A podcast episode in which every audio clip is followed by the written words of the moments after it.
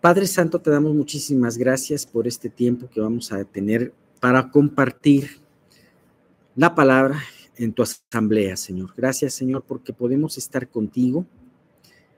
Gracias, Dios, porque el día de hoy tú quieres mostrarnos cosas muy importantes acerca de nuestro Salvador como rey y como sacerdote. Tú, nos estás enseñando a ver la naturaleza de, nuestro Salvador y por lo tanto la naturaleza de nuestra salvación. Te queremos pedir, Señor, que tú guíes este estudio, así como también guía las palabras de Miguel que nos va a compartir en este estudio que empezamos hoy, para que los dos sean una, una misma enseñanza guiada por tu Espíritu y que salgamos de aquí edificados. También, Padre mío, pues enfrentados conforme a la necesidad de depender de ti. Te queremos pedir por los que no pudieron venir. Te queremos pedir, Señor, para que ellos puedan estar bien en donde están, y también Dios, que la tecnología no falle el día de hoy para que se puedan conectar. Te damos gracias por todo esto y te lo pedimos en el nombre de tu Hijo Jesús. Amén. Bien, pues empezamos a ver el versículo 4, la anterior ocasión, que decía, bueno, finalmente, ¿cuándo íbamos a ver el meollo de este versículo, no? Y les voy a recordar cuál es el versículo. Ya habíamos visto a Jesús como rey. Ajá. Y ahora vamos a verlo, esta faceta dual de sacerdote. Salmo 110, versículo 4 nos dice, juró Jehová y no se arrepentirá. Tú eres sacerdote para siempre según el orden de Melquisedec. Y habíamos visto en esa ocasión eh, un poquito introduciéndonos sin ver, como les decía, la parte gruesa de, esta, de, esta, de, este versículo. ¿Qué era esto de los órdenes? Habíamos visto precisamente que nunca podemos encontrar un ejemplo en un rey de Judá, en un rey de Israel, eh, que fuese rey y sacerdote. Y Vemos que inclusive eh, el ejemplo del rey Usías que trató de ministrar, subido en su orgullo, había sido un buen rey, había sido un rey que más o menos había buscado a Dios, Dios lo había bendecido, y en su orgullo eh, había tratado de hacer funciones que no le eran permitidas a él. Y habíamos visto precisamente que hay dos cosas muy importantes Eh, habíamos visto precisamente que hay dos cosas muy importantes, que era precisamente el linaje del sacerdocio y el linaje de la, del, gobernador, del legislador eran distintos, mientras que el linaje del sacerdocio era el de Aarón, el del legislador era el de Judá. En eso nos habíamos dicho, visto precisamente, y es impresionante cómo aquí la revelación que el Espíritu Santo le da a David vemos cómo nombra a nuestro Salvador Jesús como rey y ahora como sacerdote. Él va a cumplir esta misma, esta misma función. ¿Por qué? Porque solamente Cristo es capaz de haberlo podido llevar este cargo y ejercerlo. Y bien, pues ahora vamos a ver el versículo en sí, ya vimos toda una introducción, vamos a ver el versículo porque se divide en tres partes, tiene tres estrofas, por así decirlo, este versículo. Dice, juró Jehová y no se arrepentirá. La segunda es, tú eres sacerdote para siempre, según el orden de Melquisedec. Pues, tú eres, no, perdón. La primera es, juró Jehová y no se arrepentirá. La segunda es, tú eres sacerdote para siempre. Y la tercera es, según el orden de Melquisedec. Entonces, la primera parte, juró Jehová y no se arrepentirá. Jehová, pone el nombre de Jehová. En la versión NTV nos habla del Señor, pero aquí en la versión Reina Valera hace una diferencia entre Jehová y el Señor, entre Jehová y Adonai. ¿Se acuerdan que lo habíamos visto, no? Hablando de, dos personas de la Trinidad. Y aquí me impresiona cómo Dios cómo David, inspirado por el Espíritu, pone esta enseñanza en su lugar más alto. O sea, él escuchó en el lugar más alto de, de gobernatura que puede haber lo que se estaba diciendo acerca de lo, de, lo que iba a suceder. Juró Jehová y no se arrepentirá. David es impresionante que a través de, eh, de, esta revelación del Espíritu haya escuchado a Dios jurar. Es algo impresionante porque Dios no, no necesitaría hacer juramentos, porque sabemos que todo en Él es sí y todo en Él es el amén. Cuando Dios dice algo, Él lo cumple. Acuérdense que dice, Dios no es hombre para que mienta, ni hijo de hombre para que se arrepienta. Y eso es algo muy impresionante. Sin embargo, es algo tan, pero tan solemne que Dios hace un juramento y, empieza a decir, el versículo 4, juró Jehová y no se arrepentirá. El juramento es algo muy importante para Dios. Hemos visto cómo hay cosas que muchas veces el hombre menosprecia, pero que Dios lo pone muy en alto. Por ejemplo, el nombre. Vemos que el día de hoy el nombre de las personas no importa tanto. Vemos que ahora que las personas piensan que importa más las experiencias que tú tengas que el buen nombre que tú tengas. Ajá. Eh, nosotros nos quejamos mucho de los políticos porque les importa muchas veces enriquecerse lejos de tener y conservar un buen nombre, que además el buen nombre les va a hacer bien para sus hijos. Pero vemos que para Dios y lo que quería poner eh, realmente eh, transmitir a su pueblo es el nombre es muy importante. Mejor es el buen nombre que las muchas riquezas. Para Dios es mucho más valioso el buen nombre que todo el oro del universo. Y sabemos que una de las cosas muy valiosas para Dios es las promesas, el juramento. Y es más, Jesús nos advirtió y no nos permitió a nosotros jurar, ¿verdad? en la manera que, nosotros, eh, o sea, ¿y por qué, lo, no lo permitió Jesús? porque Dios, Jesús sabe la forma tan superficial que utilizamos un juramento. Es más, ya es una forma de, nuestro léxico. No, es que te lo juro que sí voy a llegar temprano. Es que te lo, te lo juro que ahora sí lo voy a hacer. ¿Cuántas veces hacemos ese tipo de juramentos y realmente los quebramos al día siguiente? Eso es algo muy serio para Dios. Tan es así que Jesús dijo, no, no jures, porque aún en las cosas más pequeñas, tú no tienes control de eso. Pero el único que verdaderamente puede jurar con toda libertad, aunque no lo necesitaría, es Dios. Y aquí nos lo dice, juró Jehová. Y no lo hace por él, sino lo hace por nosotros, los que creemos en él o los que hemos empezado a creer en él y es impresionante que el Dios Padre, el creador de todo el universo, quiera que se escuche el juramento, que, eh, ese juramento sea escuchado por nosotros, no solamente por David, sino también por aquellos que nos lo ha transmitido David. Así que cuando Él emite este juramento, podemos tener la absoluta certeza de que esto va a ser así no lo necesitaríamos, pero Dios nos lo ofrece, como diciendo, esto es, esto debe de ser algo muy firme. Vamos a estar viendo algunos de los versículos de Hebreos que nos habla de Melquisedec, nos habla de este, de este eh, versículo, de este pasaje, y nos habla también de, que viene muy a la par de lo que estamos viendo. Si en Hebreos del capítulo 6, capítulo 6 de los versículos 17 al 19, ¿qué nos dice? Por lo cual, queriendo Dios mostrar más abundantemente a los herederos de la promesa, fíjate, no lo hace por él, no lo hace porque él necesita un juramento, sino porque quiere mostrar de una manera abundantemente a quienes, no a cualquiera, sino a los herederos de la promesa. ¿Y quiénes son los herederos de la promesa? Los que hemos creído. ¿Pero qué quiere mostrar? La inmutabilidad de su consejo. Vamos a ver algo muy importante. ¿Qué, entienden ustedes por inmutabilidad?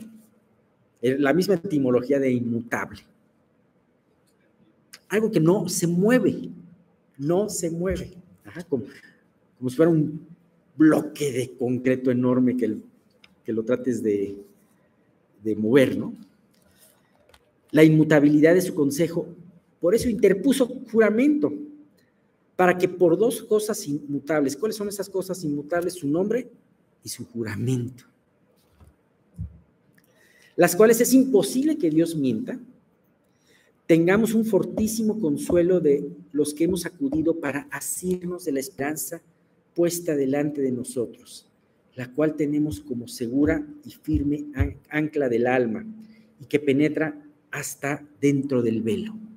Qué hermoso pasaje porque nos habla de que precisamente Dios hace estos juramentos por causa de aquellos que hemos empezado a creer. ¿Para que qué? cuando vienen tiempos de tormenta, podamos quedarnos firmes como esta promesa y este juramento está firme. Me llama mucho la atención ancla del alma. Y eso me hace pensar de, este, eh, de una embarcación que tiene que estar en un lugar y, y se pone el ancla. Se pone como si fuera ese freno de mano, ¿verdad? nosotros lo conocemos más como, pero se pone esa ancla para que vengan vientos y no la muevan. Así que Dios sabe que nuestra alma muchas veces necesita esas promesas ancla, ¿verdad? Ahora, esto Dios lo lleva más allá. No solamente ya no solamente dice Jehová, que Jehová es un nombre muy importante, es el hombre importante. Jehová, o sea, Hubiera podido decir, le oí decir a Jehová. No, juró Jehová, dice. Pero además pone, y no se arrepentirá. ¿Y tú te has fijado en qué tiempo de eh, verbal tienen estas dos acciones? Aquí habla de dos acciones. Juró y no se arrepentirá. Entonces, este tiempo verbal es una es un pretérito, juró. Como si hablara, ¿alguna vez juró Dios? En un tiempo a lo mejor de la eternidad pasada juró Dios. Es un tiempo indefinido en el pasado. ¿Y arrepentirá? ¿En qué está conjugado arrepentirá? Es una conjugación en un tiempo futuro también indefinido. Y con estas dos conjugaciones tenemos estas dos acciones que le dan una inmutabilidad al dicho de Dios. Le da a la inmutabilidad del dicho de Dios un carácter eterno. Juró en una eternidad que no sabemos desde dónde y no se arrepentirá. Quiere decir que jamás se arrepentirá. Se arrepentirá. Esta sentencia que Dios dice es eterna. Juró pasado, arrepentirá en un futuro. ¿No? Así que este Dios ya juró y la manera en que sella este pacto es no se arrepentirá. Desde luego, el saber esta preciosa naturaleza inmutable, y no solamente inmutable, sino eterna de Dios, nos lleva a estar asegurados de su amor y su promesa. Como podemos constatar cada uno de nosotros, de repente tenemos tormentas. Sin embargo, Dios a través de estas promesas nos da una certeza inmutable de que ahí sigue estando Dios en la tormenta, en la neblina, en la borrasca. Ahí sigue estando Dios. Ahí siguen estando las promesas por los siglos de los siglos. La segunda parte. Tú eres sacerdote para siempre. Un juramento, como habíamos visto, inmutable y eterno, es continuado por un plan que Dios tiene eterno. Y le dice, ese Dios le dijo a Jesús, al Salvador, le dio un nombramiento. Todos los nombramientos tienen una caducidad.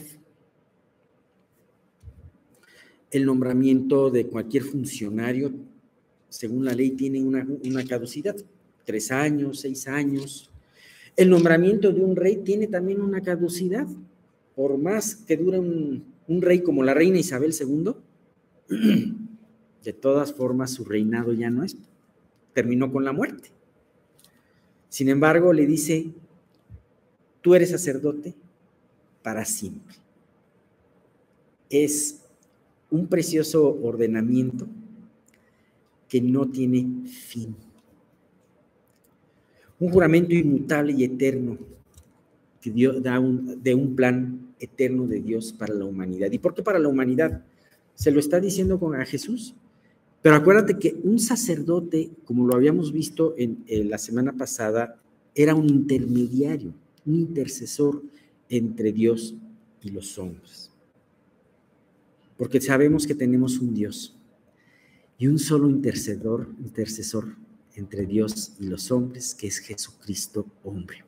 ¿Ves cómo está concordando cada parte de la palabra? Ese versículo no dice que es un sacerdote, pero nos lo da a entender. Tú eres sacerdote, está en un presente continuo, pero me estoy, no, parece clase de gramática, pero creo que nos está ayudando a, saber, a, ver varias cosas de estos versículos. El verbo ser se hace en un presente eres, que es un presente continuo. ¿Y qué me refiero? Que es una acción continua. Al decir tú eres, está diciendo tú fuiste, eres y seguirás siendo. Y la remarca con las palabras para siempre. Así que Dios con un juramento y diciendo que no se va a arrepentir, ordena a nuestro redentor que va a ser el mediador perfecto para que es para siempre. ¿Sabes? Qué maravilloso es esto. Qué maravilla de promesas aquel que es el autor de la vida. Por él todas las cosas existen. Además, por él fue la salvación. Y por él va a ser esa intermediación perpetua y eterna. Eh, esto me recuerda un poquito a esa imagen que vio Zacarías en el cielo. El profeta Zacarías, esto lo pueden ver en Zacarías capítulo 4, en donde estaba un juicio en el cielo. Y estaba delante de él un sacerdote el, sacerdote de aquel entonces, Josué. Y entonces tenía al acusador, a Satanás, que lo, hemos visto en otros salmos como acusador, acusando lo que él ha pretendido hacer desde el inicio del tiempo. Y tenemos la acción en ese versículo del intercesor Jesús, que no solamente lo defiende, sino reprende a ese fiscal y dice, eh, eh, podemos tener esa certeza de que tenemos ese mediador en los cielos y que es un mediador perpetuo. Ahora, esto nos ayuda a ver varias diferencias, ya que habíamos visto el sacerdote arónico y ahora estamos viendo este sacerdote de Jesús, que vamos a hablar eh, después de este nuevo orden. Dice, ¿Qué diferencia tiene este sacerdote con el sacerdote Aarón o los sacerdotes de la línea arónica? Este sacerdote ha presentado un solo sacrificio, pero este ha sido perfecto, su propia carne y sangre, a diferencia de Aarón, el cual tenía que presentar sacrificios constantemente. Y vaya que ves en el libro de Levítico qué cantidad de sacrificios tenían que presentarse, ¿no? Y pero también no solo una cosa, empezando, el sacerdote tenía que presentar primeramente un sacrificio por sí mismo. Y ya después del sacrificio por sí mismo, tenía, entonces sí podía presentar un sacrificio por el pueblo. Pero Jesús presenta, se presenta no un sacrificio por sí mismo, sino él mismo como sacrificio.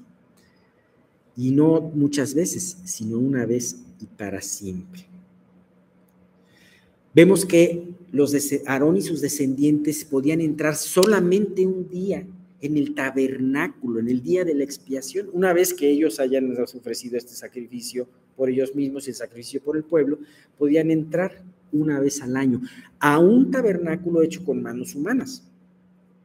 Sin embargo, este gran sumo sacerdote entró de una vez y para siempre en el verdadero santuario que está en el cielo e intercederá por nosotros eternamente. Qué hermoso, qué hermoso es esto. Nos remitimos al, mismo libro de Hebreos en el capítulo 7, versículos 22 al 25, en donde nos dice, por lo tanto, Jesús es hecho fiador de un mejor pacto. Y los otros sacerdotes llegaron a ser muchos debido a que por la muerte no podían continuar, más este, por cuanto permanece para siempre, tiene un sacerdocio, acuérdense de esta palabrita que ahora viene, inmutable. Ajá por lo cual también puede salvar perpetuamente a los que por él se acercan a Dios, viviendo siempre para interceder por ellos. Me gusta mucho esta palabra, perpetuamente. ¿Y qué habla de perpetuo? Perpetuo no habla de algo eterno, sino habla de algo que se hace constantemente, constantemente. En la música hay ciertas piezas que, se llaman movimientos perpetuos y es una pieza de la, persona que, toca el instrumento lo hace de una manera continua y rápida generalmente. Ajá. Pareciera como si no fuera a terminar. Y es impresionante saber que tenemos un mediador que perpetuamente está este, eh, refrendando, está eh, eh, mediando por nosotros. Y bien, tenemos esto del orden de Melquisedec. Para terminar, quiero, porque vamos a seguir viendo la próxima vez acerca del orden de Melquisedec. Dice, la tercera parte es según el orden de Melquisedec. Bien, ahora es de mucha importancia, fíjate cómo, cómo dejó Dios la palabra puesta. Jesús tenía que ser el sumo, el rey y el sumo sacerdote. Pero ¿cómo iba a encajar ese sumo sacerdote que no iba a ser, que no era descendiente de Aarón? cómo iba a encajar en, todo, en toda esta eh, doctrina. Ajá. Es algo impresionante. Yo, quizás los antiguos no se dieron cuenta todo lo que estaba escrito antes, ¿no? Como muchas cosas no nos damos cuenta ahorita o no las entendemos hasta que las veamos, veamos, ¿no? Pero a mí me impresiona cómo algo fue escrito hace muchos años por Moisés en Génesis capítulo 14, es donde nos habla de Melquisedec. Y cómo aproximadamente mil años después, David, inspirado por el Espíritu, toma esta enseñanza para hablarnos de Jesús. Y mil años después, el escritor de Hebreos arma todo para hacernoslo entender. ¿Te has dado cuenta de lo maravilloso? Exactamente. Esto es de importancia saber este orden, ya que este nuevo pacto que hizo Jesús no podía tener las bases del antiguo pacto del Sinaí. Los judíos tenían que reconocer en Jesús como su Mesías y sacerdote, pero ¿cómo iban a hacer si ellos solamente podían reconocer a un sacerdote del orden de Aarón? Sin embargo, Jesús, Dios, dejó todos estos versículos para explicarnos acerca de este otro orden sacerdotal muy distinto al establecido en el Sinaí el de Melquisedec. Ahora, como un detalle final, esto es algo que también lo escribió Moisés, porque lo que vamos a ver la próxima vez acerca de en Génesis 14, también lo escribió Moisés. Entonces tiene ese peso que le da el Pentateuco a, todo, a toda la creencia que tenían los judíos en ese, que tienen los judíos. ¿no? Hoy vamos a iniciar un nuevo estudio. Ya en que los miércoles estamos viendo el estudio creciendo en santidad. Eso involucra al creyente principalmente. Este estudio de los domingos que vamos a iniciar, esta serie de estudios que vamos a iniciar hoy, se llama la santidad de Dios. Este es un tema muy difícil y muy delicado porque muchos de nosotros, yo diría todos, no comprendemos la grandeza de Dios y lo que es su santidad. Quizá en esta introducción que vamos a ver les puedan parecer algunas cosas un poco duras, pero si nosotros no nos convertimos en una iglesia sana en la doctrina y en una iglesia que realmente adore a Dios y respete su santidad, entonces vamos a fracasar en la gran comisión. Cuando Jesús inició su ministerio y se empezaron a hacer llamados los discípulos, eh, le dice Andrés a Pedro, pues hemos encontrado al Mesías. Y, y Juan, luego después también Juan el Bautista le dice aquí el Cordero de Dios que quita el pecado del mundo. Y entonces, de estos de Juan el Bautista empezaron a seguir a Jesús. Y dice Juan 1.38, y volviéndose Jesús y viendo que lo seguían, les dijo, ¿qué buscáis? Ellos le dijeron, rabí, que traducido es maestro, ¿dónde moras? Entonces nosotros vamos a ver que en la actualidad muchas personas van a pretender seguir a Jesús. Pero realmente, cuando Jesús les dice, ¿qué buscáis? Nosotros tenemos que empezar por preguntarnos, ¿qué es lo que realmente yo busco al venir aquí, a tratar de adorar a Dios? Y Jesús lo que quería al hacerles esta pregunta a estos futuros discípulos es que tuvieran los motivos correctos. Muchos de nosotros venimos aquí para lograr nuestros propios propósitos, para pedirle a Cristo que nos siga a nosotros en un sentido de acuerdo a que Él queramos, que Él haga lo que nosotros pensamos o que nos conceda nuestras peticiones. Pero realmente nosotros tenemos que aprender examinar nuestro corazón en cada momento y preguntarnos, ¿qué es lo que estoy buscando? ¿Su gloria o la mía? Pablo decía, todos buscan su propia gloria, no la que es de Cristo Jesús. Esto era algo muy común en los, en los creyentes. Y a veces es muy difícil discernir nuestra verdadera motivación. Como seres humanos muchos quisiéramos ser reconocidos, muchos quisiéramos ser famosos, pero nunca se nos olvide que precisamente la Escritura dice que nosotros debemos tener nuestro tesoro en vasos de barro para que la excelencia y el poder sea de Dios. Dicho de otra manera, en nosotros no hay nada. Y lo único que puede emanar de nosotros que glorifique a Dios, estamos buscando su gloria, es que realmente queramos hacer su voluntad, es que realmente queramos buscarlo a Él, es que realmente pretendamos en función de la gratitud de lo que Él hizo por nosotros, buscar su gloria. Jesús consideraba como insultos contra Dios los hechos malvados que estaban sucediendo en ese tiempo. Por eso fue que él, en, una ira santa, fue y, ató las cuerdas, las cuerdas y sacó a todos del templo que habían hecho casa de comercio, vendían ovejas, cambiaban las monedas, abusaban. Y, y la indignación que Jesús vio al ver que la santidad del templo y que su casa era una casa de oración, es precisamente lo que le consumió de celo y lo llevó precisamente a eso. Juan 2.17 dice, entonces sus discípulos recordaron la profecía de las Escrituras que dice, el celo por la casa de Dios me consume. El Hijo de Dios, Jesús, conoce muy bien la naturaleza humana sabe lo que nosotros somos, sabe precisamente lo que hay en el corazón de cada creyente.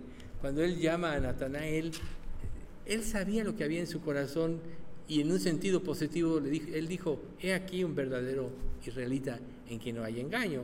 Nosotros ya sabemos la respuesta de Natanael como, Señor, ¿de dónde me conoces? Pues te vi debajo de la higuera, Señor, tú eres el Cristo. Su corazón estaba preparado. Seguramente Natanael estaba meditando en las escrituras, estaba viendo su pecado, estaba viendo su impureza, estaba clamando a Dios. Pero recuerden que en Jeremías 17:9 dice, se lo voy a leer en la versión NTV, el corazón humano es lo más engañoso que hay y extremadamente perverso. ¿Quién realmente sabe qué tan malo es. ¿Qué tanto sabes tú? ¿Qué tan malo es tu corazón? Jesús, obviamente, como Dios hecho hombre, era sabio y sabía que la fe de algunos de sus seguidores era una fe superficial. Así como en esta iglesia, Él sabe lo que cada uno de nosotros somos y sabe quién pretende tener una, una, fe pura, una fe verdadera, y Él sabe lo que es una fe superficial. A veces nosotros nos contentamos con cumplir ciertos requisitos y, ya eso calma nuestra conciencia, pero la Biblia dice que eso es como religiosidad. Por eso él tuvo que decirle a, los fariseos y saduceos de esta época, este pueblo de labios me honra, pero su corazón está lejos de mí, pues en vano me honran enseñando como doctrinas mandamientos de hombres. Quizá tú piensas que eres un cristiano devoto, quizá tú piensas que estás honrando a Dios, pero quizá te puedas llevar una sorpresa de que tus acciones, tu comportamiento, lejos de estar honrando a Dios, lo están poniendo en, en, duda de lo que es el verdadero cristianismo. Jesús sabía que muchos de los que proclama, lo, lo, buscaban en ese tiempo y lo seguían tenían una fe superficial. Muchos de ellos, después, por ejemplo, de adorar a Cristo, cuando Él desciende a Jerusalén, después votaron o dieron, gritaron, crucifícale, crucifícale. Entonces, para muchos de nosotros es muy fácil creer. Cuando todo es emocionante, cuando las cosas aparentemente van bien, ¿sí? Pero cuando empiezan los problemas, cuando empiezan las pruebas verdaderas, muchos, muchos van a, van a caer, muchos van a decaer en su fe. Y a veces Dios por eso las hace porque su fe no es una fe verdadera, realmente no está bien cimentada. Y tiene que haber un, proceso en nuestra vida de concientización, precisamente de cuál es nuestra verdadera condición espiritual. Y esta nunca la vamos a detectar nosotros si no apropiamos o apreciamos la santidad de Dios. En 1 Corintios 6, 9 al 12 dice, ¿No sabéis que los injustos no heredarán el reino de Dios? No erréis, ni los fornicarios, ni los idólatras, ni los adúlteros, ni los afeminados, ni los que se echan con varones, ni los ladrones, ni los avaros, ni los borrachos, ni los maledicienses, ni los estafadores heredarán el reino de Dios. Y esto erais algunos de vosotros, mas ya habéis sido lavados, ya habéis sido santificados, ya habéis sido justificados en el nombre del Señor Jesús y por el Espíritu de nuestro Dios. Todas las cosas me son lícitas, pero no todas convienen. Todas las cosas me son lícitas, pero yo no me dejaré dominar ninguna. En este pasaje, nosotros podemos analizar de nuestra vida cuál de estos elementos hemos superado realmente nosotros. Quizá nosotros pensamos que estamos caminando con Cristo y no nos damos cuenta que el hecho de no tener victoria en alguna debilidad o en alguno de las conductas que estamos ahorita analizando, puede evidenciar que realmente no somos salvos? Nosotros ya hemos dicho muchas veces que cuando hay un verdadero arrepentimiento hay un cambio de mente. A lo que antes eras esclavo, si realmente te, arrepientes, dejas de ser esclavo y eres liberado de esa esclavitud. Pero ¿qué pasa si tú siendo cristiano sigues viviendo en las formas de tu antigua supuesta vida en Cristo? Lo más probable es que no lo seas. Lo más probable es que hiciste una mera profesión de fe. Y miren, todo esto que yo estoy diciendo ahorita, yo lo hago para que cada uno se juzgue delante de Dios a sí mismo. ¿Sí? Recuerden, el juicio Dios se lo dio a Jesús y Él es el único que debe de juzgar. Pero Él sí quiere que nosotros nos examinemos a nosotros mismos, como dice la Escritura, para que no seamos juzgados. Y si Dios nos juzga, lo hace para que no seamos condenados con el mundo. Pero las áreas de debilidad en la vida de un creyente, las áreas que un creyente no supera, es o porque no ha, cambiado su mente o es porque se ha convertido en un ídolo, sea cual sea, que le impide la consagración y ver la santidad de Dios. Entonces, ¿qué es lo que tú practicas de lo que ahorita, de la lista que nosotros acabamos de mencionar? Después puedes revisarla con, mayor eh, eh, profundidad para que puedas detectar si hay algo en ti. Entonces, ¿qué pasa si tú detectas que encuadras en alguno de estos puntos? La Biblia te llama al arrepentimiento. ¿Por qué Dios, por qué Dios quiere que nos, que nos, arrepintamos de los hechos que nos separan de Él? Porque eso nos separa de Él, nos hace esclavos. Ahorita yo tuve oportunidad de hablar con una persona un poquito. Y bueno, a veces Dios te manda con personas preparadas y yo la verdad tenía mucha prisa porque, como saben, hoy no venía mi yerno y bueno, todo esto, ¿no? Sin embargo, a veces Dios te abre las puertas y dices, bueno, ¿qué hago, no? Pero esta persona tenía muchas dudas y mucha hambre y mucha sed. Entonces eh, le dediqué más o menos cinco minutos para explicarle más o menos. Y estaba deseoso de aprender, estaba deseoso de cambiar. Y cuando yo veo en una persona incrédula que por la casualidad te topas con ella, y, y, luego yo veo aquí en nuestra iglesia cómo hay personas que realmente ya se acostumbraron a vivir de una manera y ni siquiera tienen la idea de que deben de cambiar, entonces yo digo, ¿qué es lo que pasa? ¿Qué, qué está saliendo mal? Por ejemplo, una, algo que mencionó un predicador, dice que en el púlpito nosotros podemos venir a oír un mensaje, pero más bien debemos venir a ver la santidad de la persona que predica. ¿Por qué? Porque si no hay santidad, no va a haber nada. Si nuestra iglesia no hay santidad, nosotros ya, nos, ya fracasamos. Y Dios quiere, a través de esta introducción y de lo que vamos a ver más adelante, que verdaderamente salgamos de la superficialidad cristiana y que realmente veamos nuestro pecado, que no actuemos a la ligera. Tenemos que aprender que Dios es luz y que su luz está puesta para transformarnos. La luz refleja la santidad de Dios. Dice Lucas 7, 44 al 47. Y vuelta, y vuelto a la mujer, dijo a Simón, ¿ves esta mujer? Entré en tu casa y no me diste agua para mis pies, mas esta ha regado mis pies con lágrimas y los ha enjugado con sus cabellos. No me diste beso, mas esta, desde que entré, no ha cesado de besar mis pies. No ungiste mi cabeza con aceite, mas esta ha ungido con perfume mis pies. Por lo cual te digo que sus muchos pecados le son perdonados, porque amó mucho.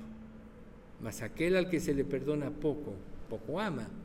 Yo sé que este ejemplo lo hemos usado últimamente pero es muy ilustrativo respecto a que nosotros no vamos a anhelar la santidad si no vemos la grandeza de nuestro pecado.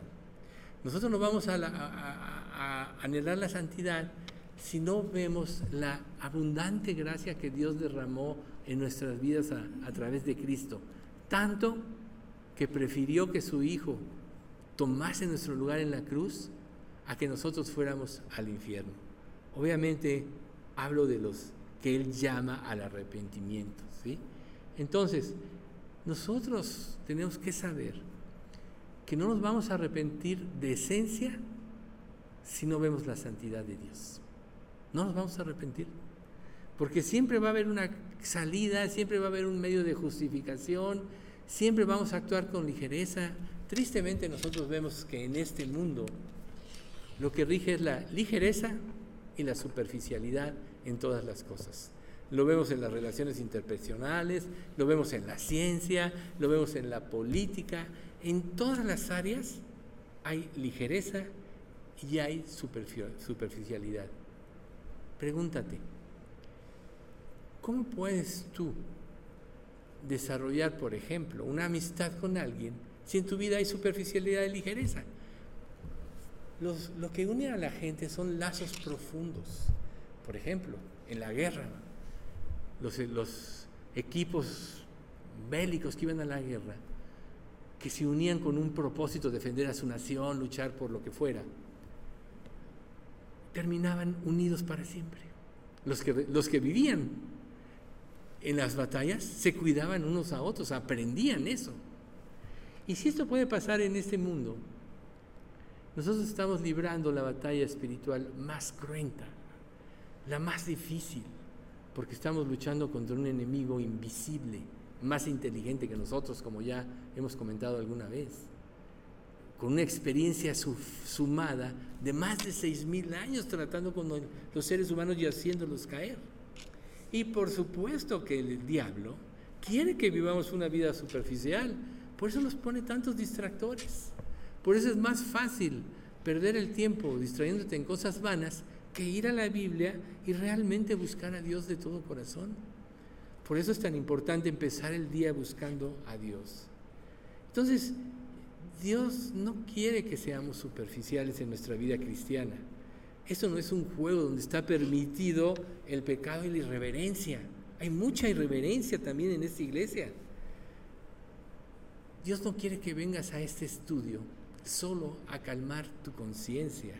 Mateo 7:21 dice, no todo el que me dice Señor, Señor, entrará en el reino de los cielos, sino el que hace la voluntad de mi Padre que esté en los cielos. Y nosotros ya conocemos el contexto, este es el Sermón del Monte, es la parte final de, del Sermón del Monte, y muchos dicen, y muchos me dirán aquel día, Señor, Señor, no profetizamos en tu nombre y en tu nombre hicimos muchos milagros y en tu nombre echamos fuera demonios.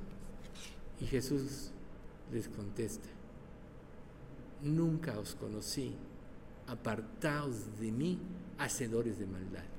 Este pasaje quiere decir que muchos participaron, participaron de milagros, participaron de muchas acciones, vieron milagros, pero no rindieron su corazón realmente a Dios. Y Jesús dice, no todo el que me dice Señor, Señor, entrará en el reino de los cielos. Es necesario que le rindas tu vida a Dios. Es necesario que reconozcas que en ti no hay nada bueno.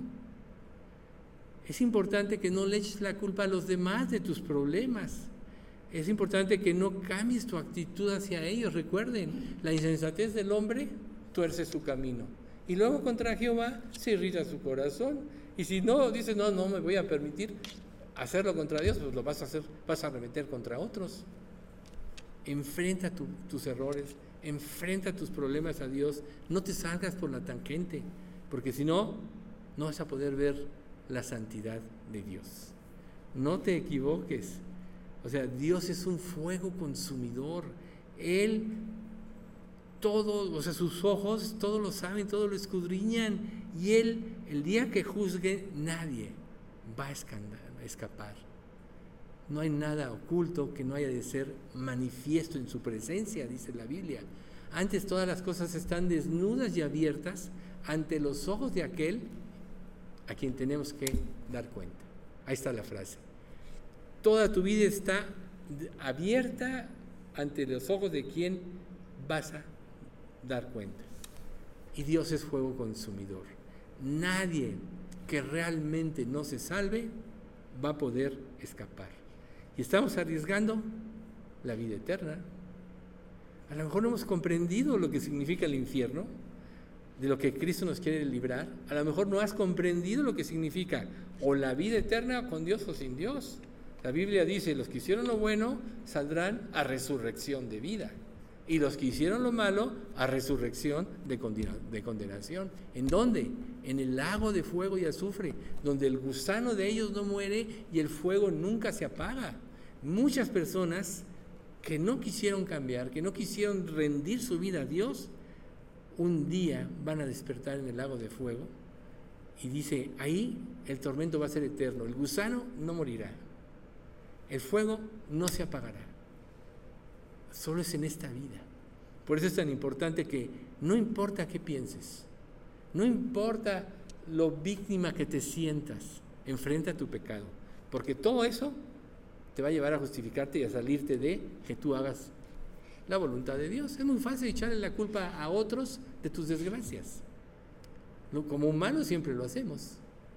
Pero qué difícil es confrontar tu vida y confrontar tu pecado. Nosotros como iglesia no vamos a poder, dar una buena cuenta si no hay una verdadera santidad en la congregación. Y ese es el, el motivo de este estudio. Y lo que dice Hebreos 12:14, seguid la paz con todos y la santidad, sin la cual nadie verá al Señor. ¿Se fijan qué importante? Sin santidad nadie verá al Señor. Entonces, ¿cómo te atreves a decir, yo puedo vivir una vida de corrupción, a fin me voy a complacer a mí mismo, y no estás viendo cómo estás ofendiendo a Dios? Y volvemos al principio de esta explicación. Por eso el celo por la casa de Dios consumía a Jesucristo. Nosotros vemos en el primer capítulo del libro de Apocalipsis cómo la iglesia se presenta como doce candeleros y el ángel se paseaba en medio de ellos. El que juzga las iglesias, que es prácticamente Jesús, está al pendiente de su iglesia. Y entonces, ¿quién es precisamente aquel que, que va, va a estar en la presencia de Dios? Tú no vas a ir a Dios en tus propios conceptos de cristianismo. Tú no vas a ir a Dios manteniendo tu vida de pecado, tu vida de iniquidad vas a ir a Dios. Como dice Juan 14, 23. Mas la hora viene, y ahora es, cuando los verdaderos adoradores adorarán al Padre en espíritu y en verdad. Porque tales, porque también el Padre, tales adoradores busca que le adoren. Ahí está. Dios quiere verdaderos adoradores. No quiere personas hipócritas, superficiales. Entonces, nosotros debemos de, venir aquí, no alabarnos a nosotros mismos de que, ay, qué buen creyente, mira cómo hago buenas obras, mira, o sea, vienes muchas veces, y es algo tan difícil, buscando tu propia gloria en tu propio cristianismo. Aquí venimos a adorar a Dios, venimos a darle la gloria a Dios. Por lo cual nosotros no podemos venir tampoco en un estado inconveniente donde no estemos plenamente conscientes de lo que venimos a hacer aquí, porque entonces Dios va a juzgar.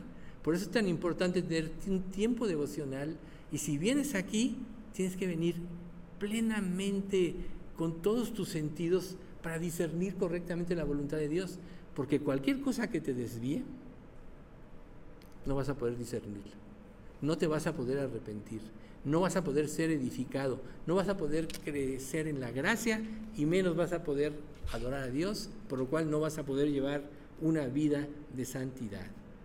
Entonces, nuestra ligereza además podría influenciar a otros, porque si yo no vivo tan santo y aquí estoy y nadie y no pasa nada, entonces otros van a pensar, no, pues ve, este peca y hace lo que quiere y no, y no pasa nada. No, la santidad es un pecado muy grande y Dios lo juzga muy grande. A final de cuentas, en Job 36, 18 dice, por lo cual teme, no sea que en su ira te quite de golpe, el cual no puedas apartar de ti con gran rescate.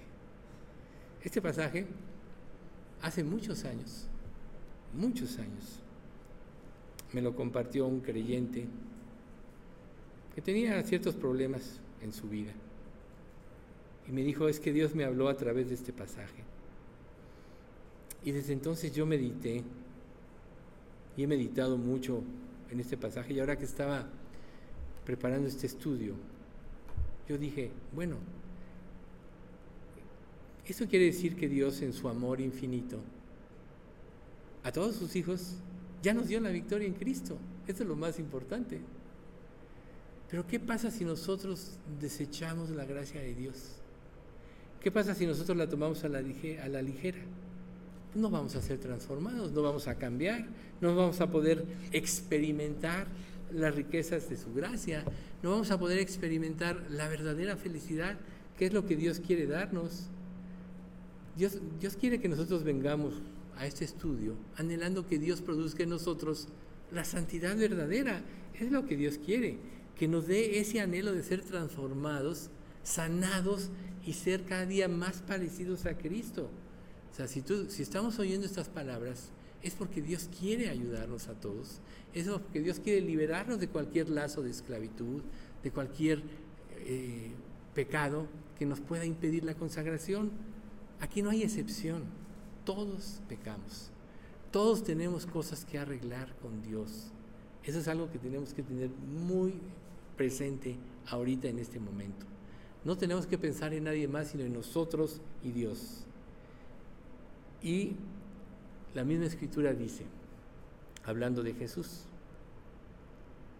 el cual no hizo pecado ni se halló engaño en su boca, quien cuando le maldecían no respondía con maldición, cuando padecía no amenazaba, sino que encomendaba la causa al que juzga justamente, quien llevó él mismo nuestros pecados en su cuerpo sobre el madero, para que nosotros, ahí está, estando muertos a los pecados, vivamos a la justicia, y por cuya herida fuisteis sanados. Porque vosotros erais como ovejas descarriadas, pero ahora habéis vuelto al pastor y obispo de vuestras almas. Entonces, ay, todos somos como ovejas descarriadas, pero Dios quiere que nos volvamos al pastor y obispo de nuestras almas. ¿Cómo? ¿Qué tenemos que buscar en nosotros verdaderamente? Tres puntos importantes. La reverencia, aprender a reverenciar a Dios. La consagración tenemos que buscarla. Y la santidad. Si tú no pones a Dios en lo más alto, en el estándar de tu vida, ¿cómo lo vas a reverenciar? ¿Cómo vas a saber que Él es el único que te puede transformar de, esencia? Y si conoces y no haces, no te estás consagrando, entonces, ¿cómo vas a ser transformado? ¿Y cómo te vas a relacionar con Dios si no eres santo? O sea, sed santos porque yo soy santo. La única manera de relacionarnos ampliamente con Dios es buscando la santidad, porque Dios es santo. De otra manera no podemos relacionarnos con Dios libremente. Por eso dice la escritura que tales adoradores busca que le adoren, porque Él es santo. Si no, vamos a caer en la trampa del diablo. Fíjense lo que dice en 2 Corintios 2, del 10 al 15. Y con todo engaño de iniquidad para los que se pierden, por cuanto no recibieron el amor de la verdad para ser salvo. O sea, la conocieron, pero no la vivieron o la rechazaron. Por esto Dios les envía un poder engañoso para que crean la mentira. O sea, te vas a creer tus propias mentiras. A fin de que sean condenados todos los que no creyeron a la verdad sino que se complacieron en la, en la injusticia. O sea, ahí está el que conoce, no vive y a la larga va a rechazar. Pero lo que sigue, pero nosotros debemos dar siempre gracias a Dios respecto a vosotros, hermanos amados por el Señor, de que Dios os haya escogido desde el principio para salvación mediante la santificación por el Espíritu y la fe en la verdad, a lo cual os llamó mediante nuestro Evangelio para alcanzar la gloria de nuestro Señor Jesucristo. Aquí esta frase, mediante la santificación por el Espíritu y la fe en la verdad. Ahí están las dos condicionantes que te libran del engaño. Santificación por medio de el Espíritu. Recuerden ustedes que ninguna persona puede cumplir la ley de Dios o la vida que Dios pide si no tiene el Espíritu Santo. Y nadie puede tener el Espíritu Santo, según dice Efesios 1, 12 eh, y 13, si no se convierte, o sea, si no se arrepiente y cree. Pero Dios nos dio su Espíritu a los que hemos creído para santificación. ¿Se dan cuenta? Y para vivir en la verdad que Dios nos ha revelado. Por tanto, ¿qué pasa si no podemos? Quiere decir que el Espíritu Santo no está actuando en nosotros. Y si no está actuando en nosotros, quiere decir que entonces quizá no nos pueda, no nos podamos arrepentir. Y ahí vamos al versículo 14 otra vez, a lo cual os llamó mediante nuestro evangelio para alcanzar la gloria de nuestro Señor Jesucristo. O sea, ahí está. Arrepentíos y creed en el evangelio fue lo primero que dijo Jesús en Marcos 1:15. Arrepentíos y creed en el evangelio. Entonces, Dios quiere bendecirnos. Sí quiere. Si estás escuchando esas palabras, porque quiere bendecirte, porque quiere darte la victoria, si dispones tu corazón. Recuerden, engañoso es el corazón. Tienes que humillarte para que se destruya tu orgullo. Entonces tengas un corazón limpio, que se pueda humillar ante Dios, un corazón contrito y humillado al que Dios no desprecia. No desprecia. En Juan 1.16 dice, de su abundancia, todos hemos recibido una bendición inmerecida tras otra. Lo cual quiere decir que si realmente le crees, Él no va a dejar de bendecir tu vida. No porque lo merezcas, sino por su beneplácito, porque estás caminando con Él, porque estás caminando en santidad. Reitero, sin santidad nadie verá al Señor. Aquí tienes que venir con la mejor disposición de, tu corazón. Tienes que venir habiéndolo preparado en oración para tener un corazón abierto a lo que Dios te quiere revelar. No lo merecemos, pero la gratitud opera para la transformación espiritual. O sea, no merecemos la gracia, pero la gratitud por lo que Dios nos ha dado opera para nuestra renovación espiritual, o sea, para la santificación. Y dice Juan 1.14, entonces la palabra se hizo hombre y vino a vivir entre nosotros. Esa es la versión NTV. Estaba lleno de amor inagotable y fidelidad. Y hemos visto su gloria, la gloria del único Hijo del Padre la palabra. Entonces la palabra se hizo hombre. Ahí está. Y entonces, ¿quién, quién es Jesús? Ah, tú dices, no, pues yo ya sé quién es Jesús, el Salvador, etc. Claro que sí. Pero les voy a dar tres conceptos muy interesantes. Jesús es el perfecto maestro. Por medio de Jesús nos damos cuenta cómo piensa Dios y por tanto, ¿cómo debemos pensar nosotros? No dice Pablo en Romanos 12, 2, transformados por medio de la renovación de vuestro entendimiento. ¿Cómo vas a cambiar tu entendimiento si no aprendes a ver cómo piensa Dios? ¿Y cómo vas a ver cómo piensa Dios si no acudes a la escritura? Eso te lo dice Filipenses. Seguido citamos este texto, pero vamos a repetirlo. Haya pues en vosotros este sentir que hubo también en Cristo Jesús el cual siendo en forma de Dios no estimó el ser igual a Dios como cosa que aferrarse, sino que se despojó a sí mismo, tomando forma de siervo, hecho semejante a los hombres. Y estando en la condición de hombres, se humilló a sí mismo, haciéndose obediente hasta la muerte y muerte de cruz. Por lo cual Dios también lo exaltó hasta lo sumo, para que en el nombre de Jesús se doble toda rodilla, le dio un nombre que es sobre todo nombre. Y toda lengua confiese que Jesucristo es el Señor para gloria del Padre.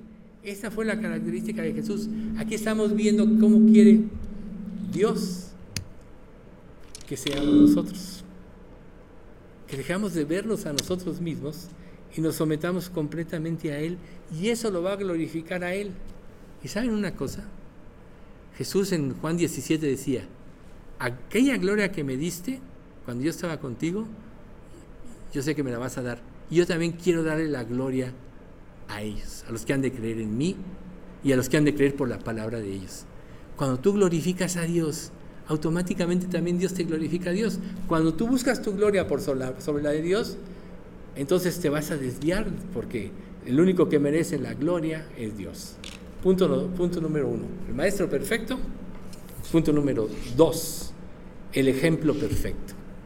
Jesús nos enseña cómo debemos vivir y da el poder para vivir de esta manera. ¿Cómo nos lo da? Lo acabamos de decir, por medio del Espíritu Santo.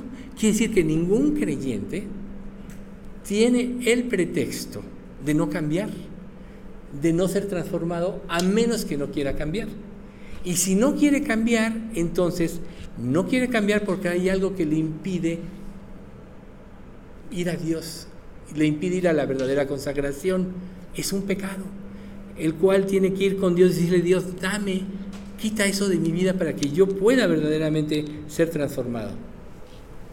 Primera de Pedro 2.21 dice, pues para esto fuiste llamados, porque también Cristo padeció por nosotros, dejándonos ejemplo, para que sigáis sus pisadas. ¿Cuáles son sus pisadas? Se sometió completamente a Dios. Así Dios quiere. Entonces, cuando nosotros no le creemos en algún área de nuestra vida que no queremos cambiar, que nos impide la santificación e ir a Dios para glorificarlo, es porque le estamos dando más honra a esa área de nuestra vida. Y es ahí donde tenemos que temer, porque es una idolatría. Lo que nos impide, o sea, ¿cuál es la mayor felicidad para el ser creado? Sino adorar sin, en plena libertad y sin impedimentos a su creador. ¿Acaso no lo merece él todo? Él nos hizo a nosotros y no nosotros a nosotros mismos. Y por eso viene el tercer punto importante de lo que es Jesús, el sacrificio perfecto. Entonces, el maestro perfecto, el ejemplo perfecto y el sacrificio perfecto. Él vino hasta a este mundo para librarnos precisamente de la esclavitud del pecado y su muerte cumplió todos los requisitos que Dios pedía. Esto te lo, te lo dice primera, perdón, Colosenses 1 del 15 al 23. Él es la imagen del Dios invisible, el primogénito de toda creación, porque en Él fueron creadas todas las cosas, las que hay en los cielos y las que hay en la tierra, visibles e invisibles, sean tronos, sean dominios, sean principados, sean potestades. Todo fue creado por medio de Él y para Él. Por medio de Él y para Él. Y Él es antes de todas las cosas, y todas las cosas en Él subsisten. Y Él es la cabeza del cuerpo que es la iglesia, el que es el principio, el primogénito de entre los muertos, para que en todo tenga la preeminencia. Si Jesús es la cabeza del, cuerpo, que es la iglesia, o no tenemos que honrarlo, por cuanto agradó a Dios Padre que en Él habitase toda plenitud, y por medio de Él reconciliar consigo todas las cosas así las que están en la tierra como las que están en los cielos, haciendo la paz mediante la sangre de su cruz. ¿Acaso no queremos tener paz con Dios? Esto solo va a suceder si realmente nos arrepentimos. Y a vosotros también que en otro tiempo extraños y enemigos en vuestra mente, haciendo malas obras, ahora os ha reconciliado. O sea, quiere decir que la reconciliación nos hace, nos cambia. Si no hay reconciliación, somos extraños y enemigos de Dios en nuestra mente. Por eso no queremos cambiar o por eso no podemos cambiar. Y quizá de eso tengamos que arrepentirnos. Dice, ahora os ha reconciliado en su cuerpo de carne por medio de la muerte para presentarnos santos y sin mancha, irreprensibles delante de Él. O sea, solo el verdadero arrepentimiento te cambia la mente y te permite presentarte delante de Dios santo y sin mancha. Pero tengan presente esto, con una mente transformada. Si no hay mente transformada, no hay salvación. Aquí lo está diciendo, de otra manera.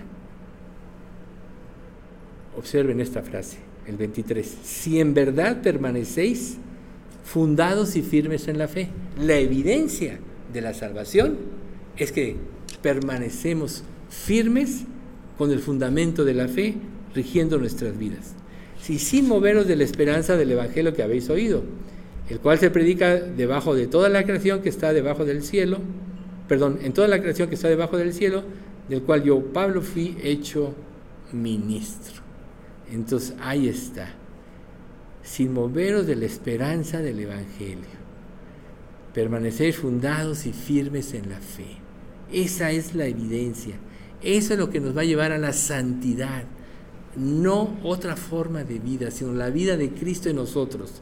Si no hay arrepentimiento, no hay salvación. Si no hay arrepentimiento, no hay cambio de mente, no hay cambio de dirección. Y entonces estaremos viviendo en nuestros delitos y pecados. ¿Y cuál será la consecuencia de eso? Un día vamos a dar cuenta. Pero recuerden, Jesús es la palabra. Y la palabra es la palabra viva. ¿sí? Dios ya no nos habla por medio de, podríamos decirlo de esta manera, de las tablas frías de Moisés, porque la ley lo juzga todo, eso representa las tablas de la ley. La letra mata, recuerden, ¿no? ¿Cuál es la característica de un, muerto? Pues está frío, ¿no? Bueno, así es la ley, nadie la puede cumplir. Pero entonces, ¿qué hizo Jesús por medio de la palabra viva? Ya no la, las tablas frías, por medio de la palabra viva, es que Él nos ha prometido el cambio. Y entonces vamos a Hebreos 4.12, lo conocemos. Pues la palabra de Dios es viva, esta es la versión NTV, es viva y poderosa. Es más cortante que cualquier espada de dos filos. Penetra entre el alma y el espíritu, entre articulación y la médula del hueso, deja al descubierto nuestros pensamientos y deseos más íntimos.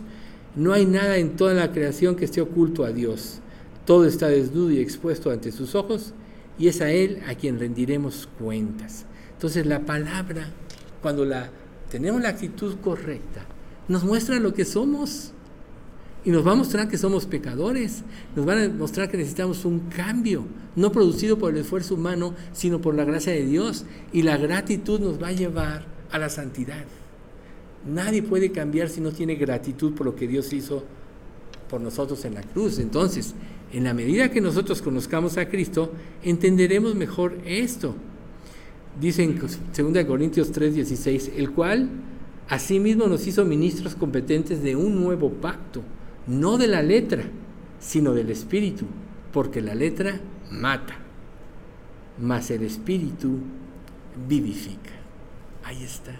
El espíritu es el que nos da el arrepentimiento, es el que nos da la fe para cambiar, para creer, es el que una vez que entre nosotros cuando hemos renacido nos cambia, nos da la perspectiva de Dios aunado a la palabra vida revelada por, por el mismo Espíritu en los profetas y en los apóstoles. ¿Sí?